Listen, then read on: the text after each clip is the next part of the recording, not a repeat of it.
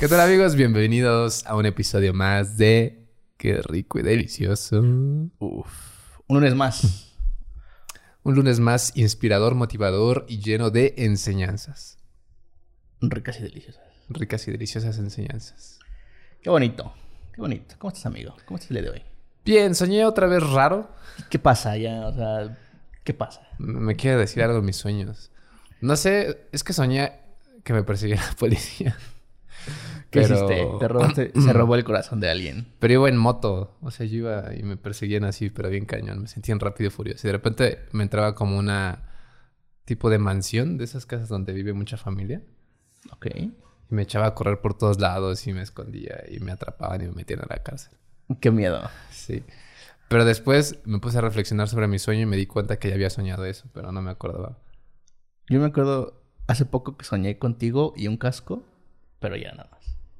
Voy a ser constructor. No, o sea, un casco de moto. Ah. Tal vez me vaya a morir. ¿Qué tal que se conectaron nuestros sueños y no nos dimos cuenta? Posiblemente y estábamos soñando lo mismo.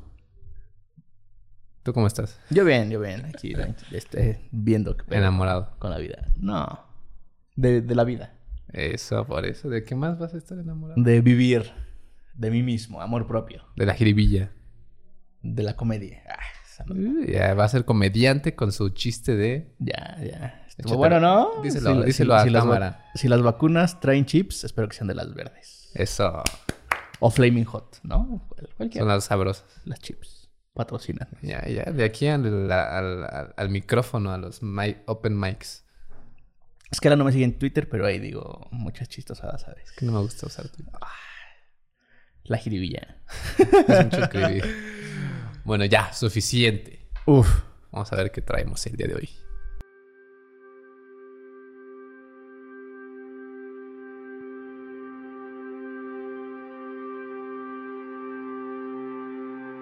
Órale. Qué cosas, ¿no?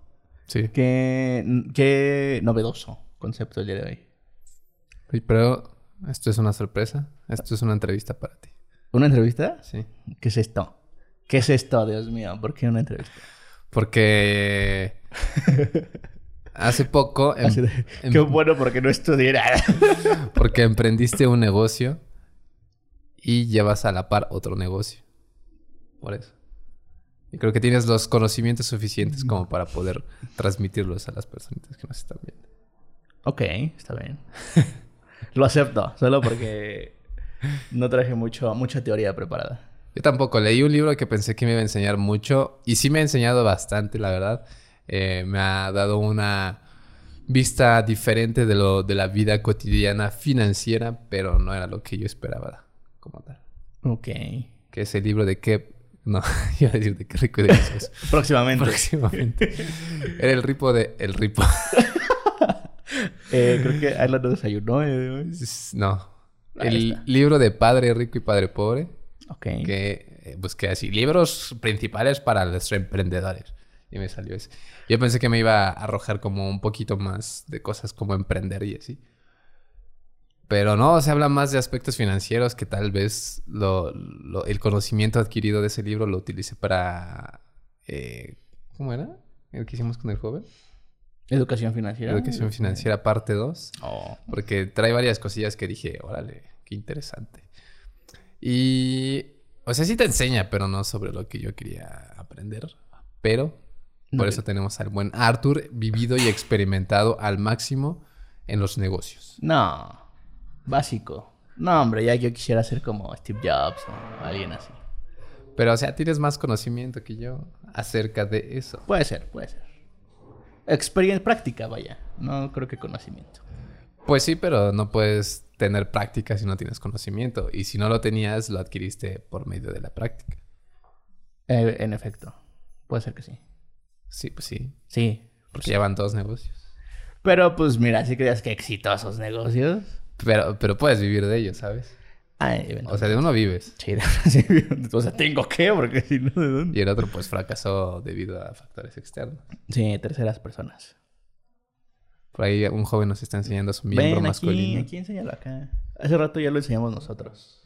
Para la prueba de audio, ¿verdad? Ya le dio pena al muchacho. Es el buen Said, Said por si se, lo conocen. Se, quería, se querían curar en frente de nosotros. Miren, ahí está. Ahí Y- está el hermoso Said. Pero sácalo. este. Sí, entonces. sí, o sea, hay que vivir de algo, amigo, básicamente. Sí. Entonces, sí.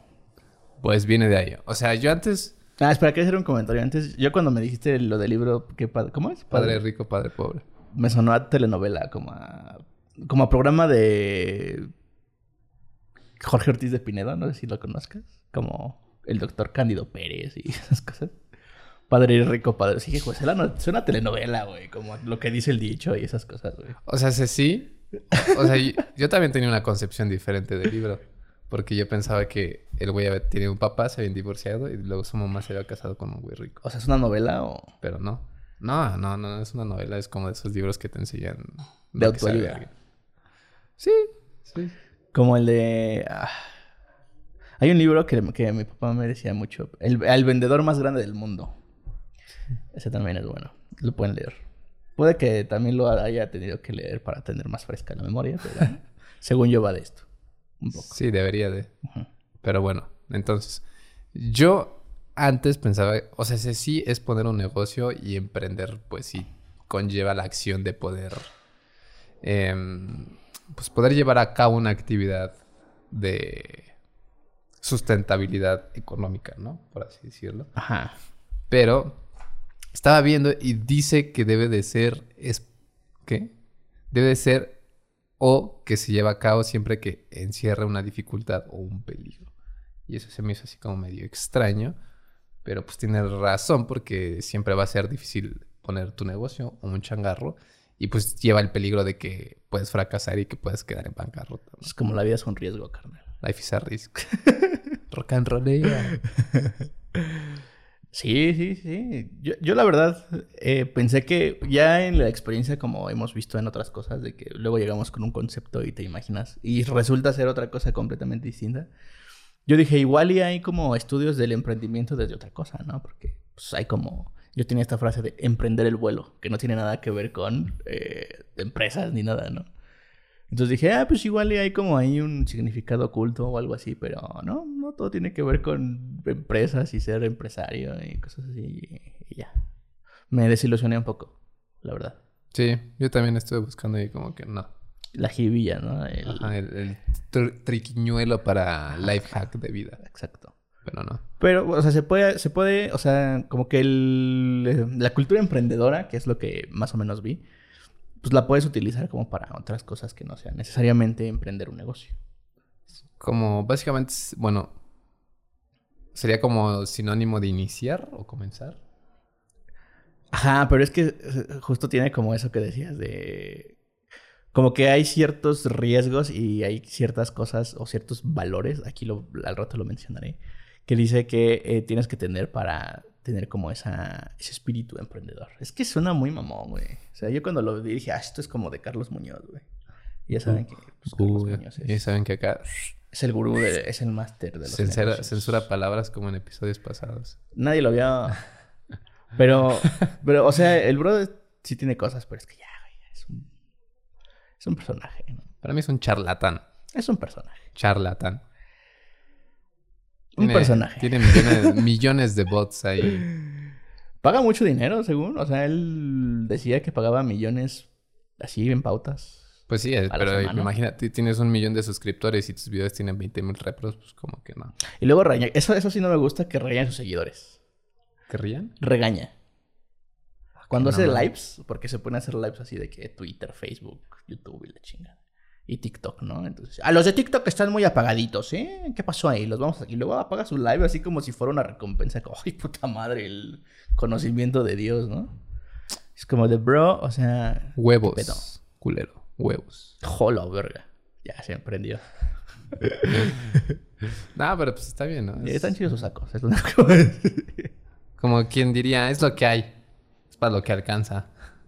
Pues no, no, porque, o sea, por ejemplo, de él pues es como en Wikipedia, ¿no? Que vas a Wikipedia y ahí está el conocimiento, pero pues no te quedas en Wikipedia, sino vas a, A los links que te dice Wikipedia.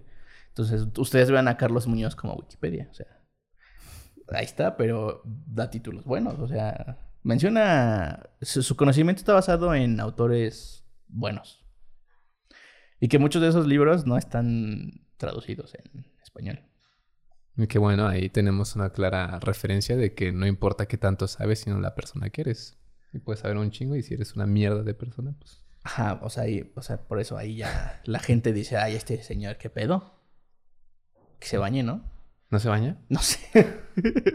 Al principio parece que no, pero... Esperemos que sí. Pero bueno, ya mucho. Pero bueno, sí. Entonces, coméntanos. Bueno, a los que me siguen por Instagram desde hace como un año, tal vez, un poquito más, se habrán dado cuenta que de repente nos llegan patrocinios de personas. Ay, están usando un taladro. Qué miedo. Oye, Y en alguna ocasión compartí una historia de una persona que nos había brindado unos deliciosos chilaquiles en forma de corazones. Y ese ¿De era el hermoso Ah, sí. negocio del buen Artur Rico que tenía con otro buen colega. Si estás viendo Mote, esto, el buen mote, saludos al mote. saludos al mote.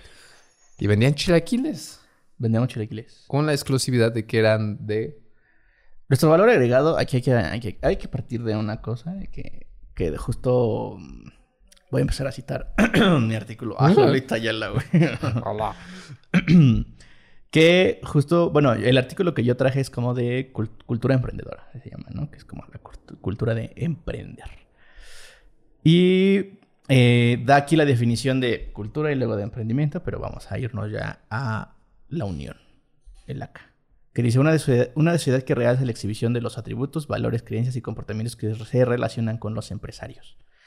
O sea que viven en- que la cultura emprendedora es una sociedad que eh, no enaltece, pero sí tiene claro como que los atributos de los empresarios, ¿no? Entonces aquí en México creo que últimamente, de un tiempo para acá, sobre todo desde que Shark Tank es como más popular, eh, muchas personas se han dado cuenta de que tienen el potencial o de que ya incluso hay gente que tiene como empresas y no sabe qué hacer con ellas, ¿no? O sea, el típico señor de los taquitos Que es, el güey vende un chingo y trae cambio, que tú dices, ¡ah, la madre, güey! Güey, qué pedo! Ha de vender drogas. Pero pues no, o sea, simplemente es el éxito de su producto está basado en una necesidad básica, que es la alimentación. Entonces, por ahí mi papá siempre me- mi papá y mi mamá me decían así como de, pues siempre hay que vender comida porque pues, va a haber siempre, pero no. Llegó la pandemia y un chingo de restaurantes valieron pito. Pero es que también ahí no supieron adaptarse al cambio. Exactamente. Y ahí es en donde entra la jiribilla. Tienes que estar siempre como en una adaptación y, e innovación, ¿no? Que el episodio pasado hablábamos como de innovación. Y que eh, innovar no, es- no necesariamente se, se refiere a tú como crear algo nuevo o hacer algo súper espléndido, sino ofrecer un valor agregado, que usualmente es lo que te, en clases de marketing es lo primero que te enseñan, o sea, que tu producto debe tener como un valor agregado. Y ahorita, pues en pandemia surgió este pedo de las dark kitchens, que era como eh, restaurantes que no necesariamente tienen que tener un local, sino que solamente existen y, y mediante aplicaciones de delivery como las que ustedes conocen, que hacen que llegue a la puerta de tu casa o a tu oficina, lo que sea, pues ya. Entonces, ahí el beneficio es que justo pues no necesitábamos un restaurante o un local o algo. Y el buen mote tenía toda la infraestructura. Para- Infrastructure. la infraestructura para poder, eh, pues, generar la, la cadena o, o la... Ah, se me fue el nombre. Alimento. No, la... Materia. Sí, el, la masa, la calidad, el, Producto. la producción, la producción, exacto. Bien ahí. Para generar la producción que íbamos a, a estar requiriendo, ¿no? Eh, y bueno, básicamente pues fue como la parte operativa alimenticia, él, la llevaba y yo llevaba más la parte de publicidad y marketing, ¿no? Este... Y bueno, eh, algo pasó que ya no pudo funcionar, pero al inicio pues fue como, como eso, como de qué, qué valor agregado le podemos, qué valor agregado le podemos dar a nuestro producto si queremos vender algo que todos consumimos que son chilaquiles, ¿no? Y él es como un amante de la gastronomía mexicana y es súper clavado en esas cosas y me dijo, pues ¿por qué no los hacemos de maíz eh, pinto? Ajá, tiene su nombre, de maíz creo yo, ya me acordé. Eh, y que no sean los típicos chilaquiles que pues, se quedan ahí nomás o que la tortilla de, lo- de anterior y la fríen. Porque pues los chilaquiles es un producto muy barato. Porque en realidad pues es como la, la merma del día anterior, pues la hacen chilaquiles. Y ya pues nada más hacen salsa y etcétera. Eh, y pues eso fue, el, el valor agregado fue que pues era como de maíz criollo, entonces le dimos como un- una identidad más acá tradicional, mexicana y así, ¿no? Y entonces pues ese, ese, ese fue el, el punto de partida, ¿no? Que, que necesitábamos que nuestro producto fuera distinto al de la demás competencia. Por eso fue así, de maíz azul y ro- rojo. De colores. Ajá, de colores. No radioactivos, de hecho, O sea, color natural. Ajá. Que puedes encontrar en el propio maíz. correctamente. Eso, o sea, es una gran idea. Deberían de seguir. En teoría sí. En teoría sí. Pero justo ahí lo que nos juega en contra o lo que nos jugó en contra, y hablando desde la experiencia, pues fue las plataformas. Porque para nuestro precio, que de por sí ya era elevado, porque no es lo mismo un chilaquil de la esquina de 20 pesos que lo hacen con tortillas del día anterior, a un chilaquil que literalmente pues Mote hacía, o sea, de que tenía ahí su molino y fue a comprar el maíz y, o sea, todo ese proceso. Pues él, él lo hacía desde cero y obviamente pues los costos se incrementaban y aumentale el putazo de las aplicaciones de comida, ¿no? O sea, de delivery son el 30% mínimo. Entonces ya un producto que salía en 80 pesos, que de por sí ya era caro, pues terminaba saliendo en 120, 150 pesos. Y obviamente ya no era tan asequible para ciertas personas. Las personas que compraron, y no sé si tú los probaste, pues nos daban buenos comentarios, ¿no? Pero justo pues ahí tienes que también hacer tu análisis de mercado, ver las competencias que tienes, la zona en la que te mueves. O sea, es. Pero justo es. Creo que también el tener claro que tienes que hacer todo eso es como parte como de, ese, de esa cultura emprendedora. Y que tienes que estar como en... O sea, tienes que ver todos esos panoramas y tienes que saber que eso puede pasar. O sea, que te puede ir a la mierda el negocio y puedes perder la inversión. Afortunadamente nosotros nos fuimos en ceros. O sea, lo que invertimos lo recuperamos y fue cuando dijimos, me voy. Así como los Shark Tanks. Así de, no, no entro. Ya. Eh, y gran, o sea, gran parte de la inversión pues ya la tenía Monty, ¿no? Que eran como los aparatos y cosas así. Entonces, pues en realidad, te digo, fue como entramos y como entramos, vimos qué pedo. Y ya después dijimos, ok, va. Eh, pasó una, un incidente, un altercado, y pues de, de ahí tuvimos que cerrar, pero sí está en puertas. O sea, hemos dialogado y hemos visto que podemos volver a, a operar. Que lo hagan. Díganles que lo hagan. Pues díganle al Moti, porque pues él está estudiando ahorita, está en otros pedos. Ah, está estudiando. Pues que me enseñe, yo lo hago. De hecho, sí, o sea, muchas, muchas personas me han dicho así como de, mándamelos para acá, porque porque justo habíamos hecho como un sistema muy eh, eficiente en el que pues nada más era como que te mandábamos tu salsita y nada más era de empaquetarte tus chilaquiles, ponerle tu pollo o lo que sea y ya la chingada. Entonces, realmente la operación del, del sí, de la comida era fácil, pero eh, también ese proceso incrementaba, los costos porque la salsa la envasábamos al alto vacío, que es una técnica de conservación. Y es caro. O sea, no es como ponerte tu salsa ahí nomás y a la Ujú. chingada o en una bolsita. Entonces, sí fue un proceso bastante de aprender, una curva de aprendizaje muy bonita. Y pues que está ahí, ¿no? O sea, hay mote. ¿Qué pasó, mote? Ahí ponte chingón. Métele, métele galleta. Eh, eh, es una bonita historia y triste al, al mismo tiempo, ya que pues tuvieron que cesar por un tiempo, pero posiblemente lo vuelvan a, a retomar. Y quiero rescatar por ahí varias cosillas que has mencionado en tu bella historia. Y son tres principales que has mencionado. Una fue marketing, otra fue redes sociales y otra fue... Bueno, no lo dijiste como tal, pero yo lo veo más como el desmadre administrativo, ¿no? De estar organizando y demás. Correctamente. Y de hecho, en el libro de Padre Rico, Padre Pobre, menciona que los como tres pilares fundamentales que toda persona que desea generar dinero o emprender debe de tener conocimientos sobre eh, finanzas o educación financiera, administración y marketing, que son como los pilares principales para poder generar una empresa. Y no importa qué es lo que vayas a hacer, si es que quieres sacar un producto a flote, debes de tener conocimientos por lo menos básicos de estos tres, de estas tres áreas educativas. Y creo que, pues, si en casa quieren emprender algún negocio o están emprendiendo un negocio, pueden eh, darle como un empujoncito más, sí aprendo un poco más sobre este rollo. Digo, al principio yo sé que suena difícil, pero pues nosotros creo que ya llevamos como cuatro años teniendo como información y pues cada vez que repites la información se te va clavando más en el cerebro. Pero pues todo con la debida práctica y debida dedicación creo que se puede lograr bastante bien. Y otra cosa que menciona este sujeto que se me fue su nombre, se llama Robert Kiroshaki, creo. Roberto o Robert Kiroshaki. Robert Pattinson. no, eso está hermoso. Y dice que también hay que ser capaces de asumir los riesgos. Y pues quien no arriesga no gana, básicamente. Es decir, ustedes le pegaron a la apuesta y no les dio miedo el éxito. Digo, hay un, un freno ahí exterior, pero pues no tuvieron miedo al éxito y dijeron, pues vamos a chingarle y le empezaron a chingar, ¿no? Y que volvemos a lo que hemos mencionado anteriormente, que siempre lo más difícil va a ser dar el primer paso.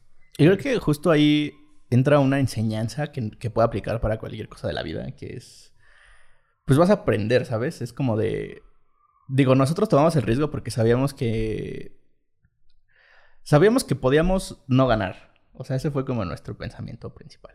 Y, y el hecho de, o sea, o sea, si, véanlo así porque es no ganar, no ganar en vez de perder. O sea, si ustedes ven que van a perder, pues es como, es que... Pero si lo ven como no ganar un beneficio económico, pero van a ganar una experiencia muy cabrona. O sea, yo, por ejemplo, tenía mucho la curiosidad de saber cómo operaban los restaurantes en esas aplicaciones. Entonces, cuando yo le dije, oye, ¿por qué no tengo la idea de hacer esto? Y él me dijo, ah, yo también tengo la idea de hacer esto. Fue como de, ah, pues vamos y vemos cómo funciona ese pedo, ¿no? Y ahora yo ya en mis servicios, yo ya sé cuáles son las necesidades de ese tipo de emprendedores.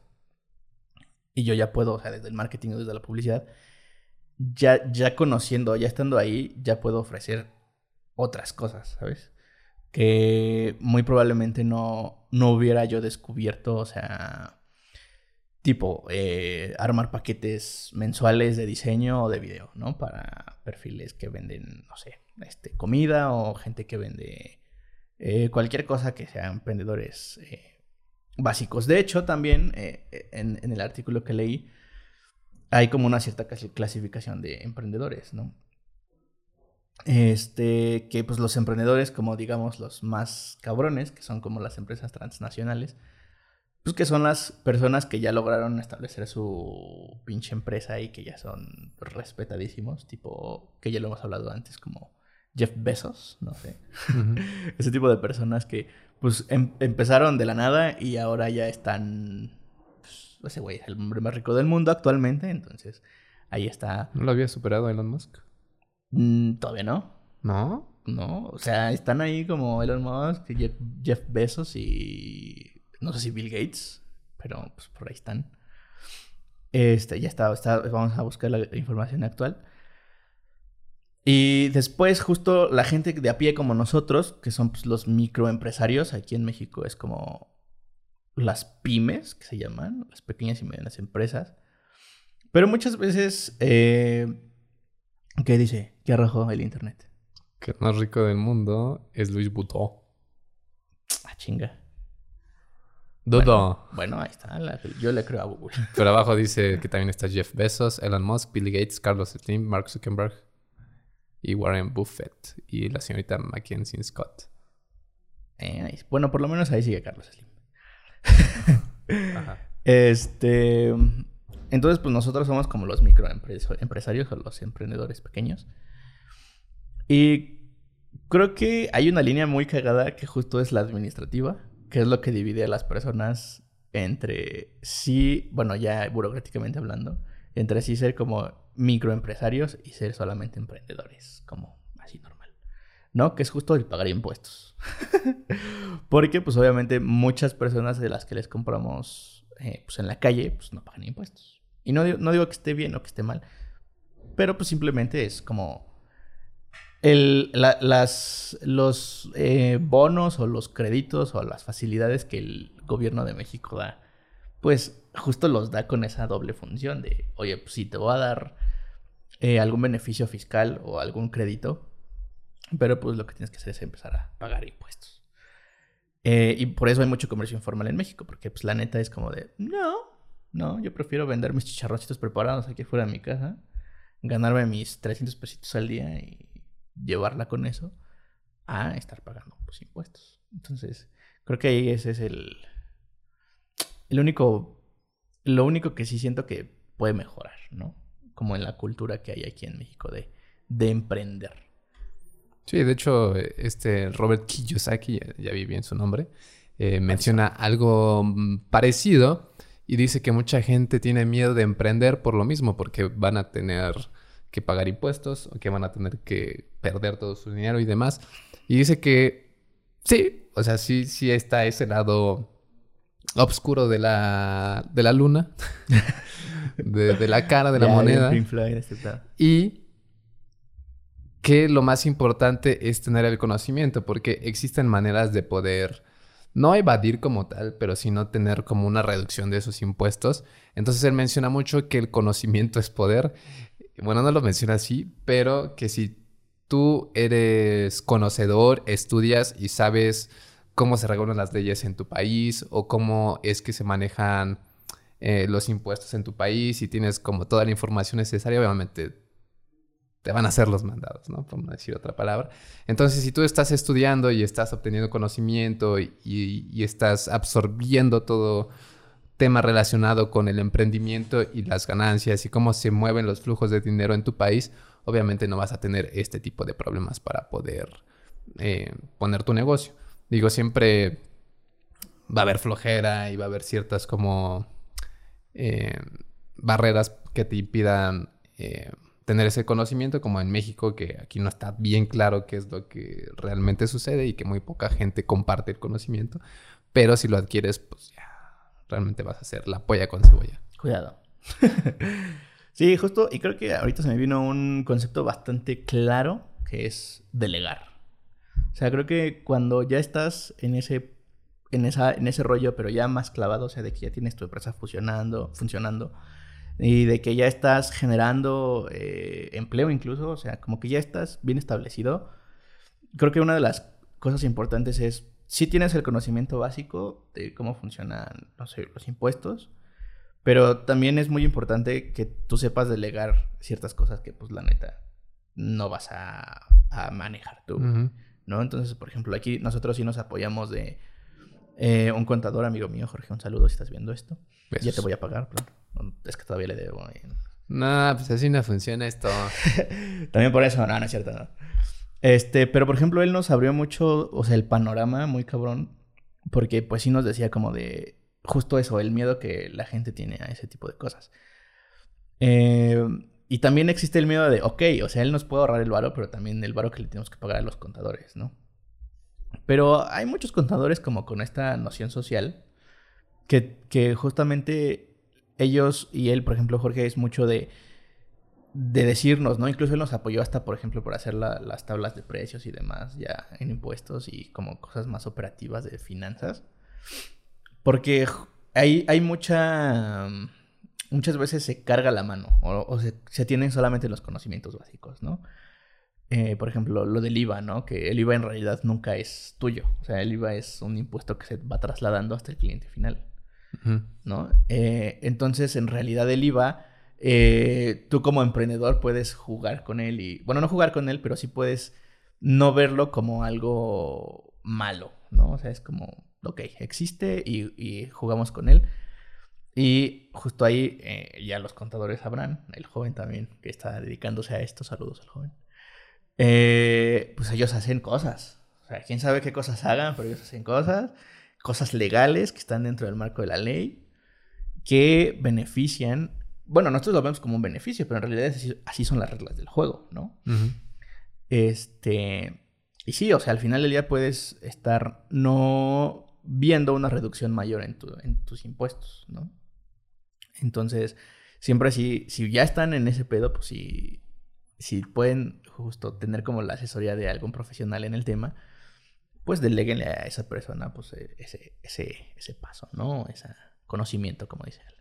¿Y tú crees que quiera tu compa venir a darnos una clasecita de finanzas? Sí, seguramente. Estás invitado. Ahí está.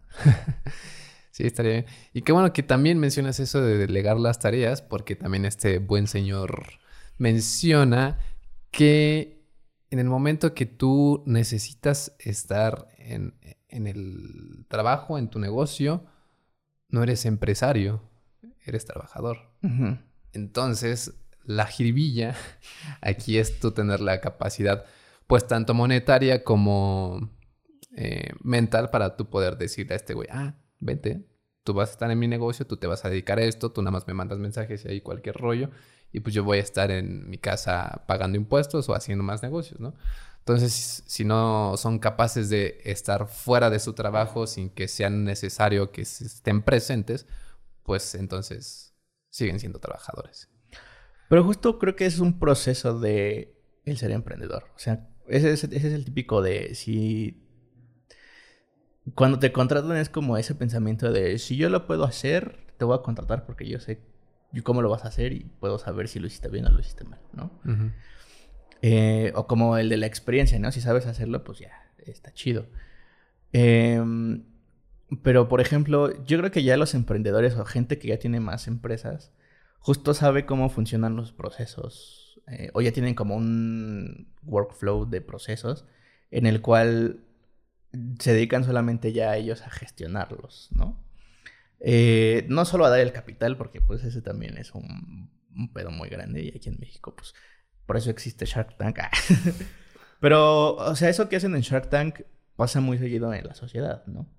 A mí me pasaba que con, con mi ex una vez me contó que iba a poner un negocio a su mamá y le dijo así como de... Eh, su tío, o sea, el típico tío que todos conocemos, ya saben, el tío MacPato, saludos, le dijo, o sea, yo te apoyo, pero yo no me quiero involucrar en nada.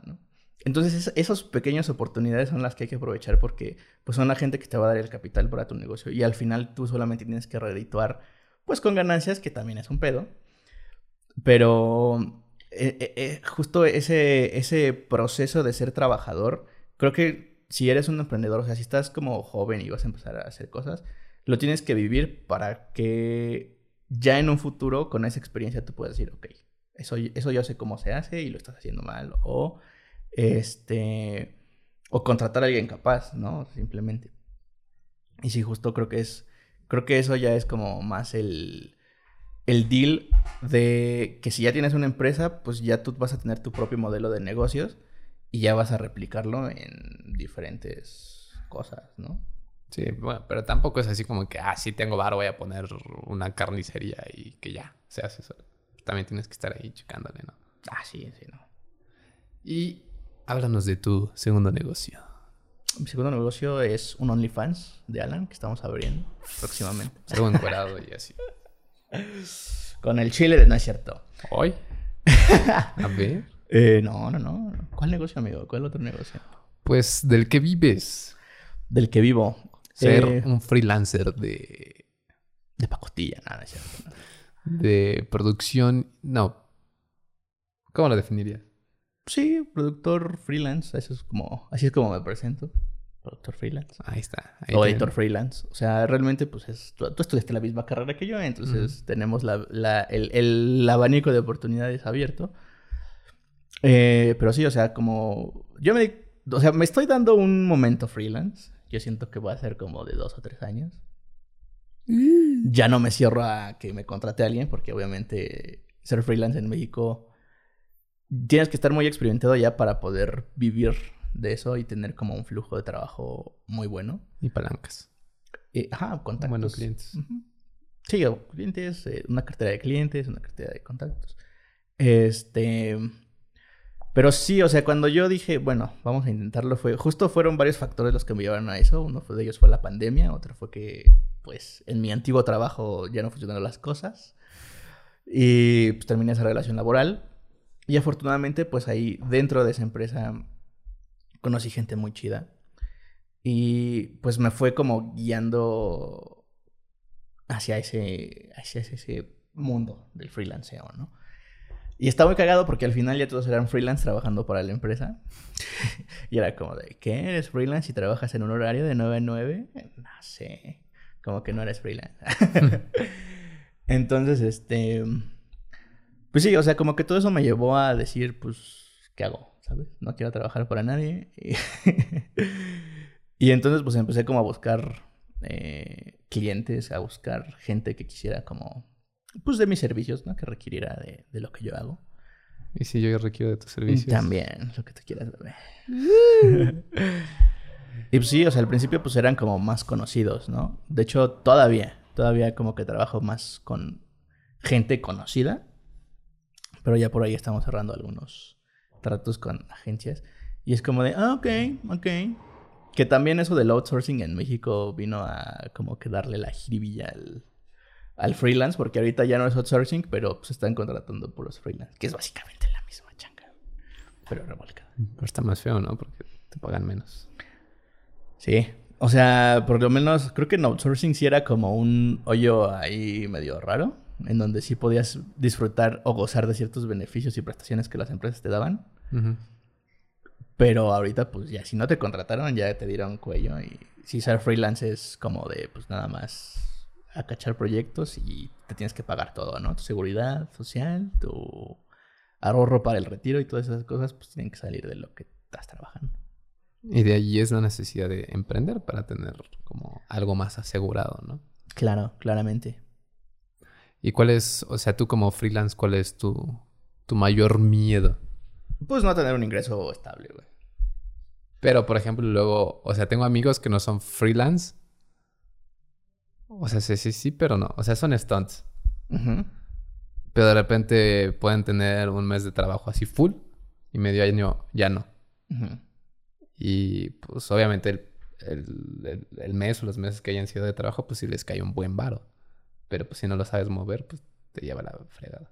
Sí, o sea, por ejemplo, 2020, que yo pensé, o sea, que fue el pleno año de pandemia, yo dije, me va a cargar la chingada. Pero justo nos cayó solo una chamba y esa chamba viví de agosto a diciembre sin veros, ¿no? Entonces, justo es como de ver qué tipo de chambas puedes agarrar y sobre eso, pues ya vas manejando tu varo. YouTube Money, bitch. Ah, no sé. Ojalá, güey. Pero sí, o sea, es mucho gestionarle las cuentas, ¿no? bajar, como conocer qué es lo que gastas, en qué gastas. Y ya sobre eso, pues dependiendo de los proyectos que tengas, pues vas agarrando así de que, ok, esto va a ser para mi comida y ya de ahí, pues para invertir o para jalar otras cosas. Pero en realidad, pues es, es mucho si tener esa educación financiera que ya hablamos en episodios pasados con el jovenazo. Provecho. Gracias. Qué amable. Y ¿Has probado estas bellas plataformas como creo que es Workana, Fever y demás, como para tratar de ¿Sí? ahí sacar chambilla? Sí, justo esta semana me cayó. Esta semana estuve trabajando en un proyecto para un cliente de Fever. que fue el primero. Llevo como tres meses en la plataforma. Uf, qué pesado. eh, pues eso te lo adelantan. O sea, es como de... Depende del trabajo que quieras hacer. Es el, el qué tan difícil va a ser. Porque realmente pues hay mucha competencia ya ahí dentro. Ah, cañón. Muchísima. Pero por ejemplo, para nosotros, pero hay como otros tipos de cosas que, así como traductor de textos o subtitulador, ah, pues también ahí te iba a decir. Eh, y ese tipo de cosas que se ve que jalan bastante bien y no necesitan mucho como experiencia. Bueno, no experiencia, sino como cartera o portafolio para empezar como a generar. Entonces, este... Sí, creo que son buenas. O sea, lo venden muy bien, pero sí tienes que, que ya tener como un flujo muy cabrón ahí mismo, ¿no? Para que puedas... Porque incluso ya existen los que te recomienda la misma plataforma. Sí, el algoritmo, ¿no? Entre más vendas y más clientes. Ajá, entonces, ajá, sí. De, hecho, si cumples cierta cantidad de pedidos, ya te hacen como eh, VIP. O sea, como freelancer VIP. Entonces ya sales de que luego, luego pones edición de video y ya te salen los VIP y pues todos nosotros así de vas para abajo. Aquí estoy. Ajá, justo a mí lo que me funcionó fue como pues, el nicho. Yo me dedico más como a alimentos y bebidas, a edición y todo eso. Y entonces, pues fue como de mm, una morra que, bueno, no, en realidad no puedo dar muchos detalles, pero una morra que hace cosas de alimentos y bebidas, eh, fue como de que, ah, se ve bien lo que haces, vamos a trabajar contigo. Y yo así, ok. Todo esto en inglés, también acabo de aclarar porque otra vez descubrí que hace. porque... lo vi así, pensé que iba a caer en... sí, porque es una plataforma internacional, entonces sí, Te, sí te... Pero aprendí, o sea, por ejemplo, ahí también aprendí mucho de cómo promocionar el trabajo en esa plataforma específicamente. Y te dan cursos y te dan cosas así, herramientas. Tienen el tiempo, yo lo tengo. Entonces pude, eh, pude tomar esos cursos y, y, ya ir viendo como de, ah, ok, te tienes que vender como de esta forma y así. Entonces, son buenas. Aquí en México no sé si hay, creo que sí hay, ¿no?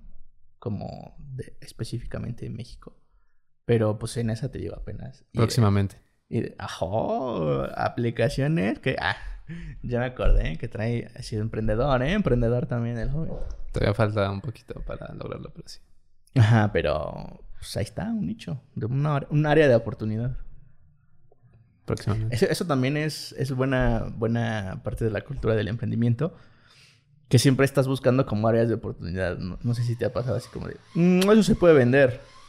Sí, de hecho, justo cuando venía en camino hacia acá, pensé en un, un buen emprendimiento y te lo iba a decir, bueno, fuera del aire para que no haya robos de ideas ni nada.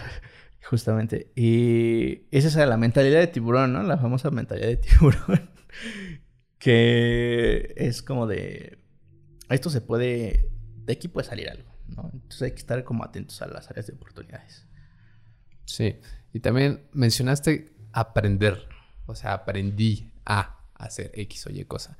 Uh -huh. Y también lo que pinta mucho este Robert es que no debes de trabajar por dinero sino que debes de trabajar por conocimiento. Es decir, que tu primer o principal motivación al momento de trabajar no sea el tener dinero, sino el que estás aprendiendo algo. Por ejemplo, él menciona que estaba estudiando, no recuerdo si una ingeniería o algo más, y de repente se salió porque se quería meter, meter a, a la escuela naval para ser piloto aviador y tener como cierto conocimiento extra. No menciona tanto como que quisiera tener el conocimiento sobre ser piloto y como bla, bla, bla, sino que su finalidad de entrar al ejército era poder saber dirigir tropas y cómo mandar a la gente. Entonces, él entró al ejército precisamente nada más para aprender cómo tratar con las personas y cómo decir, ah, tú haces esto, tú haces esto, tú haces esto, sin que tengas como una respuesta negativa. Que digo, ahí es un poquito más fácil porque jerárquicamente de huevo te tienen que hacer caso si no los meten a la cárcel. Pero eh, creo que sí te funciona como para tener un trato. Y eso ya lo había pensado yo como hace unos meses atrás, el, el, hecho de hacer algo por aprender y no solamente por tener ahí eh, la lana, ¿no? Y por ejemplo, me puse a pensar y, y, cuando yo entré a trabajar al cine, o sea, sí quería dinero, pero, pero cuando entré y dije, ah, huevo, estaría bien chido trabajar en un cine, era porque me, me gustan un chingo las películas y, y pues como saber el funcionamiento detrás de todo eso, pues, sí está bastante interesante. Digo, ya se me olvidaron muchas cosas, pero, pero es bastante interesante.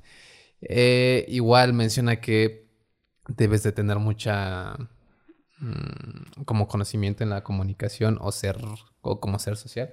Es decir, debes de, de, saber cómo hablarle a las personas, si no, pues va a fracasar tu negocio y tus empleados y todo lo que quieras tener. Y toda la vida.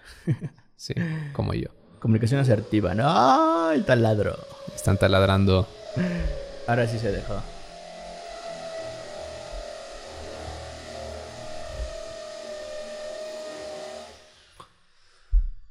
¿Cuánto llevamos? 44.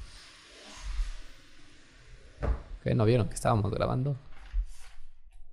Eso ya se cayó. Y, y así, y tú, o sea, ya que expusiste tus dos casos, uno, pues podemos decir de, de, éxito porque vives de eso, y el otro que pues tuvo que fracasar un poquito, ¿qué consejos les podrías dar a las personitas que nos están viendo para que se avienten a la aventura del emprendimiento? Pues, ay, híjoles. Primero que nada, pues sí, que vayan con la mente abierta, o sea creo que eso de aprender es un consejo muy... Yo hasta cuando lo, lo, decían, que es como, no lo hagas por el dinero, hazlo porque te gusta. Decían, ah, mami. Es como, ¿por qué, güey? Pero en realidad sí, o sea, no es que lo hagan porque les gusta, sino si saben que van a obtener un beneficio, porque todo suma, ¿no? A final de cuentas. Ah, creo que anteriormente ya lo habíamos dicho, que hay que ver las experiencias como algo que tiene que dejar algo positivo en tu vida. Entonces, So solamente es como de sí perder el miedo, pero también estar informados de qué es de, o sea, saber su miedo e informarse sobre su miedo, ¿no? Si le tienes miedo a pagar impuestos, pues infórmate, este, ve con algún especialista. Si le tienes miedo a simplemente, no sé, como que pues, fracasar, pues es como de, pues ya, o sea, el fracaso está implícito en casi cualquier decisión que tomes, ¿no? Ya va a depender más de si vas a, por ello y lo y aprendes de esas cosas o no. ¿No? Entonces, simple es como, simplemente es como de vayan con la mentalidad abierta a aprender. Y mucho de eso les puede servir para otras cosas, ¿no? Obviamente los y creo que eso lo dice este Carlos Muñoz o no sé si Diego Rosarín, alguno de ellos. O está muy como en esa burbuja, ¿no? Que es como del emprendedor que no fracasa es porque pues, no lo está haciendo bien. Entonces, no vayan con esa mentalidad, pero sí dense cuenta de que sí es difícil. O sea, la verdad es que sí es difícil. Esto me lo dijo Jorge, nuestro contador, que casi el 90% de las empresas que emprenden en México van a fracasar por algún motivo. Eh, no, les estoy tratando de decir que la suya va a fracasar, pero simplemente es como para que sepan y que vayan como con esa mentalidad de aprender y sacarle el provecho máximo, sea lo que sea que tenga que durar, ¿no? Y ya sobre eso, pues lo pueden aplicar a más cosas. Qué bueno que dijiste eso de las pérdidas, las ganadas y las derrotas, porque este buen Robert Kiyosaki tiene una frase bastante épica que me gustó, que dice, a los ganadores las pérdidas los alientan, a los perdedores las pérdidas los derrotan. Es decir, que si no sabes perder, pues obviamente te va a llevar la fregada y si sabes perder, vas a eh, absorber todo ese conocimiento de tu pérdida, aprovecharlo y en tu siguiente negocio o emprendimiento, pues lo puedes utilizar a tu favor para poder mejorar tu estructura o tu forma de comunicar con tus empleados y demás. Entonces, no estén cerrados a los fracasos siempre así, de pechito los reciben. Correctamente. No tengan miedo del fracaso. Eso. Porque pues igual ya está, ¿no? Sí. ¿Qué puede ser peor que? Sí, como... Si no lo intentas, ya tienes el no. Claro. Y si lo intentas... O cuando vas a ligar. Por lo menos lo intentaste. Eso, eso es muy de ligar, ¿no? Sí. Cuando quieres llegarle como a una morrita, pues aplica en el emprendimiento también en muchos aspectos, yo creo que de la vida. Sí, si le quieres hablar a alguien, a tu chica o tu chico que te gusta, pues si no, si no lo haces, así lo haces, quedas igual. O sea, si no lo haces, jamás vas a saber si lo lograste. Pero si lo haces y te rechazan posiblemente, ya tengas la experiencia de cómo hacerlo. O sea... Que justo es aprender de la experiencia. Ajá. Excelente, amigo. Muy bonita, muy bonita reflexión. No lo puedo decir mejor. Mariano Osorio tampoco. eh, ok, bueno, yo del, del, artículo que vi, eh, aquí nos, nos, nos, da una cita de Brownson, no sé quién sea Brownson, pero se ve que es figura, eh, que, que, él dividió en tres niveles a el, de la cultura del emprendedor, ¿no? Nos dice que existe el nivel invisible, ya como que se puede vislumbrar en todo esto que hemos hablado, que justamente son los atributos y los valores de los emprendedores, ¿no? Que no necesariamente tienes que ser un emprendedor para tener estos atributos y valores, sino simplemente con el hecho de que seas una persona y que los tengas no conscientes, pero que sí sean como que parte de tu esencia como ser humano, ya ese es como el primer nivel para ser emprendedor, ¿no? Entonces, ahorita te voy a decir como más o menos qué valores y atributos. Eh, pero ese es como el nivel uno, que es como casi cualquier persona puede ser como ese, ese emprendedor invisible. Después está el nivel semi-invisible, que justamente aquí es donde ya está como ese chip de mentalidad de tiburón. Obviamente así no lo, no lo pone Brownson, pero es como que siento que la gente eh, tiene como que ese, como que lo va a entender bien, lo va a masticar sabroso. Y que justamente son las actitudes, eh, son los fundamentos para que el comportamiento humano esté motivado y sienta logros personales. Eh, y que es justo como todo esta, este espíritu, ¿no? De salir y ver áreas de oportunidad y todas esas cosas que ya mencionamos. Y después está el nivel visible, que ya son las acciones que tomas tú siendo un emprendedor o como un emprendedor como tal. Que es como de, ok, voy a hacer una sociedad, ¿no? O voy a hacer una empresa, eh, ya quiero hacer esto y voy a desarrollar la imagen de mi local, ¿no? Este, etcétera, ¿no? Entonces, esos son como los, los tres niveles que es en los que se divide la cultura de el este emprendimiento. Y justo aquí tengo la tabla que justo yo creo que se las vamos a dejar ahí abajo. No, ahí abajo, no. ¿En, ¿en dónde? En el grupo de Facebook, abajo en el primer comentario va a estar fijado el link para que se unan al grupo de Facebook. Ahí recuerden que les eh, otorgamos links de libros, artículos, películas y demás que ayuden a complementar el tema de la semana. Correctamente. Entonces, algunos de los atributos que, digamos que son como el nivel invisible, que igualito también ahí vayan checando, que es primero confianza en sí mismo, ¿no? Eso es como, si tú tienes eso, vas en buen camino. Logro de objetivos, autonomía, liderazgo natural, eso me, eso me, me salta un poquito. Porque es como de. Es que está esta onda de los líderes natos. No sé si lo has escuchado. Sí, sí, sí. Y que sí, es como de. ¿Qué pedo? Hay, hay gente que nada más por cómo habla lo empiezas a seguir, ¿no? Y es como, ah, sí, sí, sí. eh, trabajador, compromiso. Y este, este es bueno, ego fuerte. Uf, ego fuerte, ¿eh? Hay que ser emprendedores. este. Después, bueno, estos son comportamientos, o sea, como cosas que ya haces que es búsqueda de oportunidades, mentalidad de tiburón. Eh, aprovechar las oportunidades, tomar iniciativas, o sea, si tienes como, como hace rato que Alan me dijo de, vamos a hacer esto, o sea, que tiene como, vio una oportunidad y va a tomar la iniciativa de decirle a otro güey para ver si se arma. Exacto. Iniciativa. Gestión de la... No, esa está de hueva. Ambición. Hay que hacer un capítulo de ambición, güey. Ambición de Ambición y ego, ¿eh? Ahí tenemos dos o puede ser el mismo. Em, no sé, asumir riesgos calculados, que es como lo que ya te he dicho de saber a qué le tiras. De redes sociales, no sé por qué hay redes sociales ahí, pero como, usarlas, ¿no? Como menciona. Pues, si no las sabes usar, pues también Robert Pattinson. te come vivo. y habilidades, pues que esto es algo que tienes que tú ir practicando. Resolución de problemas que ese es un pedo.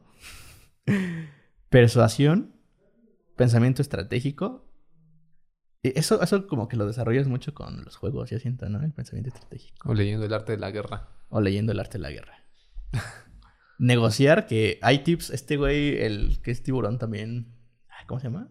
Que es mi tocayo Arturo Ayub. Este da tips de negociación en TikTok. Deberían de seguirlo. Muy bueno. Ahí sí lo recomiendo.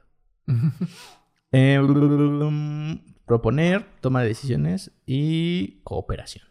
¿No? Entonces, si ustedes tienen como, si alguna de estas que las acabo de mencionar les hizo check, dicen, ah, yo sí, yo sí hago eso, o yo sí tengo eso, o yo sí puedo hacer eso, pues pueden, sin duda alguna, y si tienen como la espinita de decir, voy a poner mi papelería en Instagram, quiero ser la morra de los plumones el día de hoy, pues van, mijos. Una amiga hizo eso, ¿eh? Sí, y eso es, es, o sea, fíjate, ya, hay un buen y pegan, güey. O sea, sí funcionan, güey. Entonces ahí está un área de oportunidad que pueden hacer. Bastante bien. Ay, no sé si estén escuchando eso, amigos. O las famosas nenis, ¿no? También saludos a las nenis. ¿Cuáles son las nenis? Estas chicas que venden como maquillaje y cosas así. Ah, vaya. En Facebook. Eh, Vamos a hacernos nenis. Lo he pensado. De hecho, tengo un negocio también ahí que, que involucra a Lira, pero es que Lira es bien colmilludo, siento. Nah. ¿No? vamos a decir. A ver Para nada. Al contrario, todo lo contrario. ¿Sí? Bueno, vamos a ver qué pedo. Esperan, amigos. Esperan a que se meta ese tornillo hasta el fondo. Que salga ese jargajo. Pues no se oye tanto, pero sí. y pues bueno, creo que. Creo que ya, ¿no?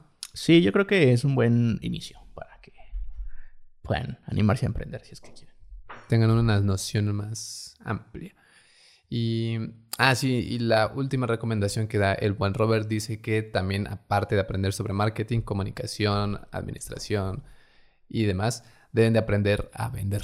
Tiene una anécdota bastante curiosa que dice que una periodista le hizo una entrevista y que la, entrevistadora, la periodista, le menciona que ella desearía eh, ser una gran vendedora de, libros, como él lo es. Y él le dice, pues yo creo que puede serlo. Yo simplemente soy una persona que comparte conocimientos. Yo ni siquiera sé escribir mis libros, simplemente plasmo lo que pienso y lo que sé. Y por lo que he leído y por lo que sé de ti, tú eres una gran escritora y sé que puedes hacerlo. Y le dice, ah, ¿y cómo podría hacerlo? Y él le responde, simplemente aprendiendo a vender. Y que la morra agarra y que se súper enoja y que casi casi le mienta a la madre y que le dice que tuvo una carrera y maestría en no sé qué tanto, de idioma, lenguaje, que no sé qué, cómo se iba a poner a vender. Pero él le dice, quiero que revises el reverso de este libro y que dice, no sé qué, bla, bla, bla, gran vendedor de libros. Y dice vendedor, dice, no dice gran escritor de libros. O sea, yo sé vender, yo no sé escribir. Ego. Entonces, si saben cómo vender su producto, pues obviamente pues la gente lo va a comprar, ¿no? Y si no, pueden checar también el episodio de Trabajar, en el cual eh, reseñamos un libro que se llama Cómo vender tu trabajo, ¿no? Algo así. Sí. Algo así. Sí, how to, to show. Show your work en inglés. Sí. Cómo vender tu trabajo en español. Y pues creo que podría dar, ¿no? También para, no sé si para un episodio, pero sí.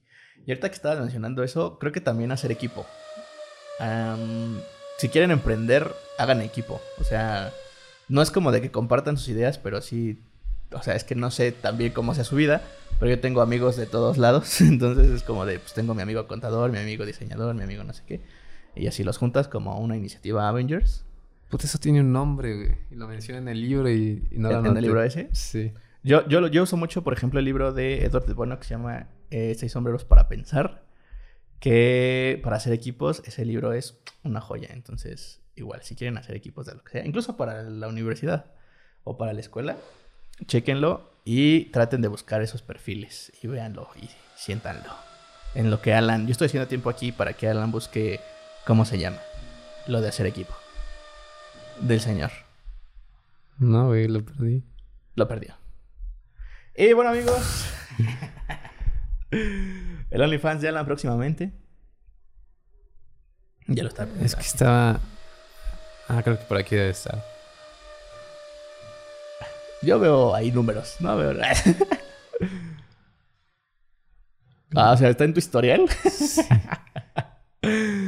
ok, ahí viene, ¿eh? Tranquilos todos. No, no, no, no, qué rico y delicioso es buscar en internet. Pero ¿cómo empieza? O sea, o sea, es una palabra... ¿Colaboración? Es algo así como colaborar, pero más que como colaborar es hacer redes de personas intelectuales. No recuerdo la palabra, pero cuando leí dije, oh, y pues obviamente si que conoces a alguien que te sabe manejar las ventas, pues le dices, oye, güey, ayúdame a hacer ventas, ¿no? Y hacer una red de colaboración, básicamente, pero con palabras más mavadoras. Ok, hay que buscarlo. Y ya después les, decimos, oigan, era esto. ¿Se acuerdan del episodio pasado? Sí, sí, sí, sí. Eh, y pues nada, amigos, nos despedimos porque ya, ya acabó este programa y porque hay un ruido bastante perturbador que nos molesta a nosotros en lo particular. y, pues nada, muchas gracias por habernos escuchado, por estar aquí al pendientes, por seguirnos apoyando en este proyecto que tenemos y que lo más principal que están aprendiendo. Bueno, ya por ahí nos han llegado varios comentarios de que están aprendiendo y que les ha servido en su vida en su vida cotidiana. Entonces, pues muchas gracias a ustedes por el apoyo. Así es, muchas gracias a todos ustedes. Eh, recuerden comentar si quieren eh, pues que hablemos de algún tema. Y unirse al grupo de Facebook, porque, claro que sí. Pues ahí ponemos cosas interesantes. A veces. Sí, Alan no tanto, ¿eh? Alan como que le vale más. Es que de repente me quedé sin cosas que compartir, entonces fue como que. Pues memes, lo que sea. Hay que hacer secciones ahí también para. ¿Secciones de memes? Así como miércoles de memes que tiene Alan en sus historias, ponemos, no sé, martes de. O miércoles de música. O miércoles de música también. Y hablando de redes, pues nos pueden seguir como... Arroba soy Rico en todas mis redes sociales. Y a mí como arroba alansanfo-ah ah. o Así es, en cualquier lado nada más ponen Alan Sanfo y de seguro les aparezco. Y pues nada, eh, no olviden suscribirse, dar su pulgar arriba, un comentario, compartir si les gusta y activar la campanita para recibir la notificación de cuando va a salir un programa nuevo. Y eso es todo, eso es todo, eso es todo, eso es todo, eso es todo, amigos. Adiós. Nos vemos el siguiente lunes. Ciao.